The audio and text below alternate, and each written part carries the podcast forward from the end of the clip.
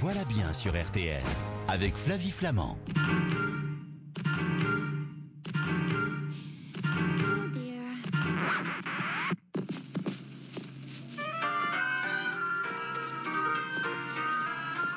C'est quand même tellement mieux comme ça. Stéphane Gissi, bonjour. Oui, bonjour Flavie. Soyez le bienvenu sur RTL. Vous êtes responsable IFI à la FNAC. Merci d'être avec nous ce samedi matin. Alors c'est incroyable parce que je ne sais pas quel âge vous avez Stéphane. Je ne sais pas si on est la même génération. On ne doit pas être très loin, mais bon, on va, va pas faire de comparaison. D'accord, ok. Moi, je ne sais pas dans quel sens ça, va satisfaire le plus. Préservons le mystère. voilà, exactement. Non, mais si je vous pose la question, c'est que moi, j'ai grandi avec les vinyles, que je trouvais ça absolument génial. J'ai même eu, pour vous donner une idée de mon âge, un manche-disque quand j'étais gamine, et que euh, le vinyle avait complètement disparu au profit euh, du CD, et j'ai l'impression maintenant que ça revient, mais vraiment en force depuis des années. Est-ce que les disques vinyles se vendent mieux que les CD aujourd'hui en 2022 c'est quasiment le même chiffre d'affaires. Hein. Les, vinyles pèsent un tout petit peu moins que le CD, mais c'est vrai que le comeback du vinyle depuis une dizaine d'années est complètement incroyable. Euh, c'est une vraie tendance de fond. Comment on l'explique ça? Il y a plusieurs phénomènes qui se mélangent en fait. Il y a un phénomène de nostalgie effectivement, donc les gens qui ont connu l'heure de gloire du vinyle ou du CD, les années 80, 90, etc. Et puis il y a toute une nouvelle génération qui s'est attachée à cet objet, euh, qui en fait un objet de collection, euh, un, objet qui fait vraiment fantasmer parce que effectivement les, les, musiques, les musiciens, les groupes de musique font rêver.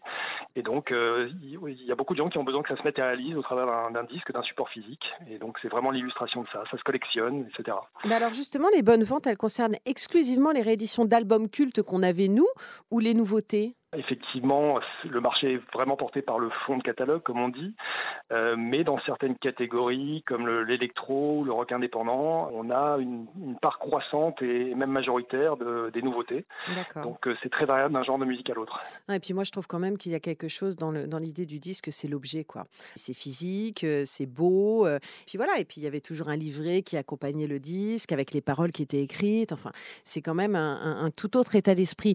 La réédition d'un album des années 80 comme Madonna par exemple, aujourd'hui en vinyle, ça va être le même résultat et euh, le même effet que, que le vinyle que j'avais acheté à l'époque ou est-ce qu'il y a eu une amélioration entre-temps? Par rapport aux années 80, il y a eu une nette amélioration de, qualité. Les nouveaux prêtages sont en 180 grammes. Par contre, euh, on revient un peu à la qualité des années 60-70 qui était supérieure et qui s'était dégradée un peu dans les années 80. Donc euh, on est vraiment au top de ce qui existe. Moi j'ai l'impression que ça ne concerne que les 33 tours, le retour du vinyle. Exactement c'est clairement focalisé sur les, sur les 33 tours, les 45 tours, beaucoup moins. Oui, le face A, face B, c'est fini ça. Hein. oui, oui. Ah, pourtant, c'était vachement bien. Dites-moi, c'est quoi la différence entre une platine vinyle et un tourne-disque? Le tourne-disque, c'est un peu ce qu'on a connu quand on était plus jeune et ce que des gens aussi ont, envie d'avoir. C'est un système tout en un, c'est-à-dire il y a la platine, il y a les haut-parleurs dans le corps de la platine. Mhm. Donc en fait, on a un système qu'on a juste besoin de brancher sur une prise de courant et on a tout de suite du son qui sort de la platine. D'accord. Euh, et donc effectivement, euh, c'est pratique, c'est compact, ça a quelques avantages, mais ça limite fortement la qualité de, restitution parce que effectivement l'ennemi numéro un d'une platine ou d'un système qui va lire un disque, c'est les vibrations. Mhm. Et donc euh, les haut-parleurs, quand ils sont dans le corps de la, de la platine, donc quand on a un tourne-disque, les vibrations du haut-parleur se transmettent euh, complètement euh, à la tête de lecture et, au, disque, et donc ça dégrade hein, vraiment la qualité du son. Donc si on veut une bonne qualité, il faut dissocier physiquement les boîtes, donc avoir une boîte qu'on appelle la platine vinyle qui va lire le, disque, et puis ensuite à l'extérieur avoir un système d'enceinte, euh, de haut-parleurs si on veut, pour écouter le, le, son. Très bien. Dans un instant, vous allez nous expliquer comment écouter au mieux euh, nos disques vinyles. Ce sera sur l'antenne d'RTL et dans Nous voilà bien. À tout de suite. Nous voilà bien sur RTL avec Flavie Flamand et Stéphane qui va nous expliquer comment choisir notre platine vinyle. Non mais c'est vrai en plus euh, Stéphane, vous êtes responsable IFI à la FNAC. Euh, les fêtes de Noël approchent à grands pas et, euh, j'imagine que offrir une platine vinyle, c'est quand même une bonne idée cette année. Ah oui, oui, oui, c'est un cadeau très tendance depuis plusieurs années Ouais. et chaque année un peu plus. Bon, alors qu'est-ce que vous nous conseillez? Quelle platine est-ce que j'achète pour un son de qualité? Il y a des marques qui ont une longue expérience, une longue histoire dans la platine vinyle et qui sont des valeurs sûres. Quand on veut s'équiper pour un, un budget relativement euh, modique, hein, je peux citer des marques comme euh, Audio Technica, qui est une marque japonaise euh, qui existe depuis très longtemps, qui est un spécialiste de la fabrication de, de cellules pour platine vinyle. Mais il y a des marques comme Sony, comme Technics, qui est une marque très connue des, des DJ, House of Marley. Enfin, il y a plein de marques sympas, des marques tendance, des marques lifestyle, des marques de tous les de tous les types. D'accord. Alors pardon, parce que je vais peut-être faire montre de mes connaissances, mais par exemple, là on est vraiment dans le luxe, euh, mais par exemple une marque comme De Vialet, moi j'en ai entendu parler la première fois pour ses enceintes euh, pour écouter euh, de la musique donc dématérialisée. Eux, ils se sont pas mis à la vinyle. Eux, non, pas encore, effectivement. Par contre, leurs leurs enceintes sont compatibles avec toutes les platines vinyles. hein. C'est important. C'est qu'une platine vinyle, on peut la brancher sur absolument tous les systèmes qui existent pour diffuser le son. Voilà, mais ce que je trouve super, c'est qu'il y ait des marques historiques aussi de vinyle. Vous voyez ce que je veux dire? Et qu'on tombe Ouais. pas dans le panneau, pardon, hein, mais des marques, euh, des marques récentes qui tout à coup vont se mettre à faire un truc qu'on n'avait pas nous dans, dans les années 80, non, quoi. non, non, il faut Voilà. un vrai savoir-faire. Il faut un vrai savoir-faire pour fabriquer une bonne platine. C'est quand même un travail de précision et il faut, il faut vraiment euh, maîtriser ces technologies-là, même si c'est des technologies qui peuvent paraître rudimentaires par rapport à, des, Ouais. à des choses beaucoup plus récentes ou modernes, mais c'est un vrai savoir-faire. Exactement. Mais alors justement, il y a des modèles, vous savez, qui sont euh, euh, tout en un, un peu design rétro, hyper séduisant. Euh, On a l'impression d'avoir un, un truc vintage, mais c'est pas du tout vintage et tout ça. Ça offre un son de qualité? Oui, oui, en fait, c'est indépendant Mm. de, du look euh, ou du design. hein. C'est un objet de décoration. C'est, ça occupe une place euh, souvent très visible dans un salon, et donc les gens ont envie d'avoir un bel objet. Et c'est vrai qu'il y a une tendance de fond au vintage, au, retour du vintage, mais que ce soit pour les platines ou bien d'autres objets, ça peut être pour le mobilier, etc.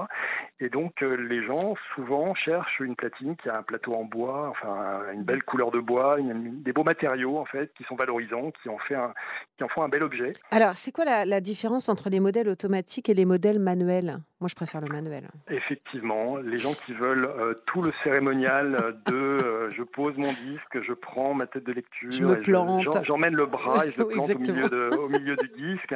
Euh, ça, on a tout ce plaisir-là parce que pour beaucoup de gens, c'est un vrai plaisir. Bah, le modèle manuel, effectivement, apporte ça complètement. Et puis les gens qui n'ont pas envie de se prendre la tête, euh, eh ben, euh, avec un modèle automatique, il y a un bouton, ils appuient sur le bouton, le bras va se lever tout seul, aller se positionner au bon endroit sur le disque hein, et poser en douceur hein, la tête de lecture sur le disque.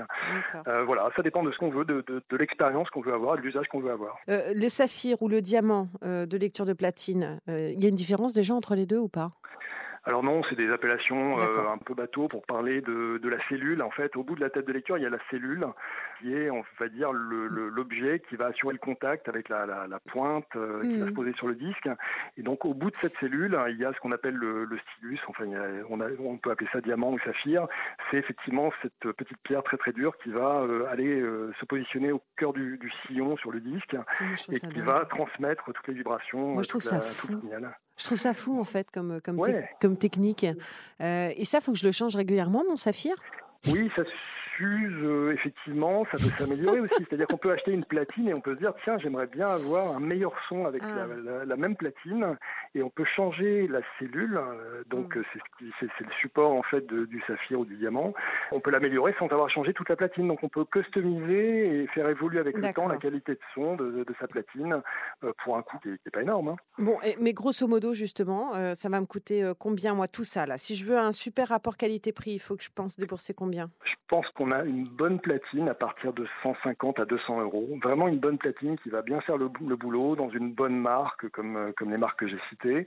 Euh, je pense que après, on va évoluer sur de la qualité de son qui sera meilleure, on va évoluer sur un objet qui sera plus joli, des matériaux de meilleure qualité, Mhm. euh, un, un design qui est plus travaillé, et puis plein plein d'améliorations sur le, le- la- matière euh, qui compose le bras. enfin voilà, il y a, il y a tout un tas de, de raffinements, et plus on va monter en gamme, plus on va gagner en raffinement, en design, et on va avoir un objet qui est euh, magnifique. Merci, mon cher Stéphane. C'était super intéressant. Très volontiers. Je pense que nous sommes euh, de la même génération, vous et moi. Je vous ai écouté, j'ai l'impression que vous êtes sensible aux mêmes choses que moi.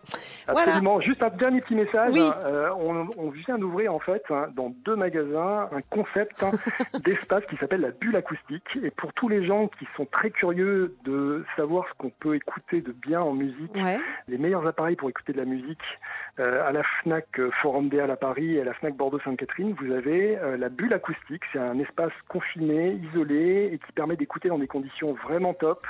Euh, les meilleures enceintes connectées du moment, les meilleurs systèmes sur lesquels on va pouvoir brancher sa platine vinyle et qui sont le complément idéal de la platine vinyle. Merci beaucoup Stéphane et à très bientôt sur l'antenne d'RTL. Belle fête à vous.